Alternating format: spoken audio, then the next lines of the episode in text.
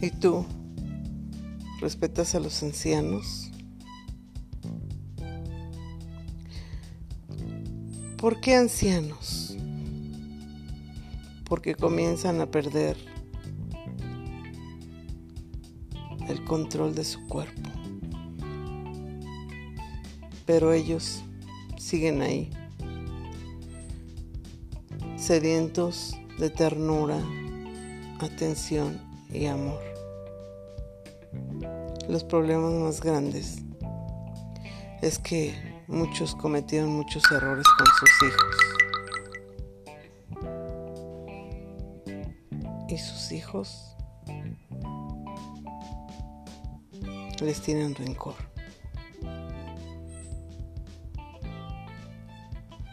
Y muchos ni siquiera se enteraron del error que cometieron.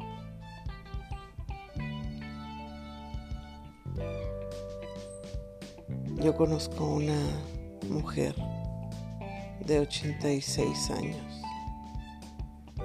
y esta señora siempre fue una mujer floja. El esposo, por haber tenido la ausencia de su madre desde pequeño. A esta señora la trató con mucha... ¿Cómo podemos decir? La trató de un modo para protegerla, ya que había traído al mundo 11 hijos. Pero esta señora jamás les dio una caricia, un beso. Solo los tenía, los amamantaba y a partir de ahí, cuando ya empezaban a comer solos, los ignoraba. Y así fue con todos sus hijos hombres y mujeres de diferentes edades, todos desubicados, enfermos de depresión. Muchos fracasaron en la vida y uno o dos o tres triunfaron pero fue por su propio empuje. Padre y madre pensaron que lo importante era traerlos al mundo, darles de comer y vestirlos. Y esa era la opinión o la idea de los padres de los años 60, 50 o creo que desde comienzos de siglo o desde antes. Los hijos no son guayabas las que sacas y tiras al suelo para que alguien las recoja y se las coma. Son seres necesitados de afecto, lo mismo que los ancianos. ¿Por qué? ¿Por qué las personas tienen rencor hacia sus padres? Pues estoy contando esta historia de una pareja que prefirió gastarse el dinero antes de reunir más para heredar a sus hijos. Y siguen en vida, exigiendo, molestando, calumniando. La señora solo pide cosas. Que tráeme un cigarro, que mi faja, que llévame al cine, que cómprame ropa. Y el padre le gusta gastarse el dinero en buenos restaurantes Él no le interesó vender sus propiedades y acabarse el dinero en banalidades.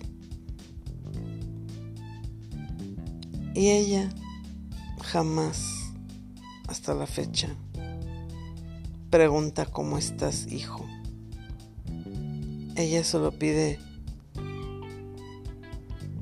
joyas, a pesar de que ya está vieja,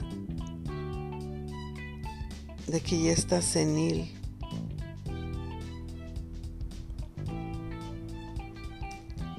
Este es un ejemplo de por qué no se quieren a los padres.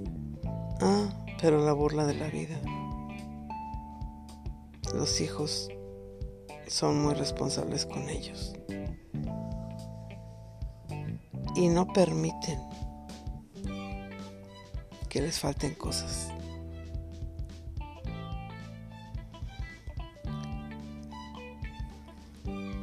Es mejor demostrar el amor a los hijos que mantenerlos viviendo en mansiones lujosas y olvidados. Yo no digo que esta pareja fuera multimillonaria, pero la señora solo se dedicó a ver televisión y estar acostada. Pocas mujeres a las 3 de la tarde andan con calcetines y pijama, pues esta señora no tenía ninguna enfermedad y así vivía. No, y lo peor de todo, fue tan egoísta que cuando su madre su madre le pidió asilo ella y su esposo le dijeron, ¿quieres quedarte aquí? Vas a tener que ayudar con las labores domésticas. La señora ya era grande, tenía problemas de circulación, tenía las piernas reventadas por las varices. Y aún así la madre, esta señora, no tuvo piedad y la mantuvo como sirvienta en su propia casa. Ella no movió un dedo. Sus hijos tampoco se acostumbraron a hacer nada. Y a la fecha todavía viven ignorantes de muchas cosas. No son estúpidos, son personas inteligentes que han tratado de sobrevivir, pero que no han logrado éxito por falta de amor y confianza. Ahí está un ejemplo. Qué tan importante es atender a nuestros hijos en su ánimo en su amor propio. Los hijos nacen. Si no los cuidamos bien, pueden enfermar y morir. Y no hay niño que supla al niño que murió. Probablemente tú tengas muchos hijos y estén formaditos, 1, 2, 3, 4, 5. Pero cada uno tiene su forma de ser, su espíritu, su futuro. Y si tú no le ayudas a formar un buen futuro, se va a asesorar con sus amigos y se va a ir por el mal camino. Y después estás llorando de que qué le pasó a tu hijo. ¿Por qué fue así? Pues así fue porque no le pusiste atención. Y puedo asegurar que mucha gente ha tenido problemas así, que prefieren poner atención a las cosas materiales que a sus hijos. Yo me acuerdo que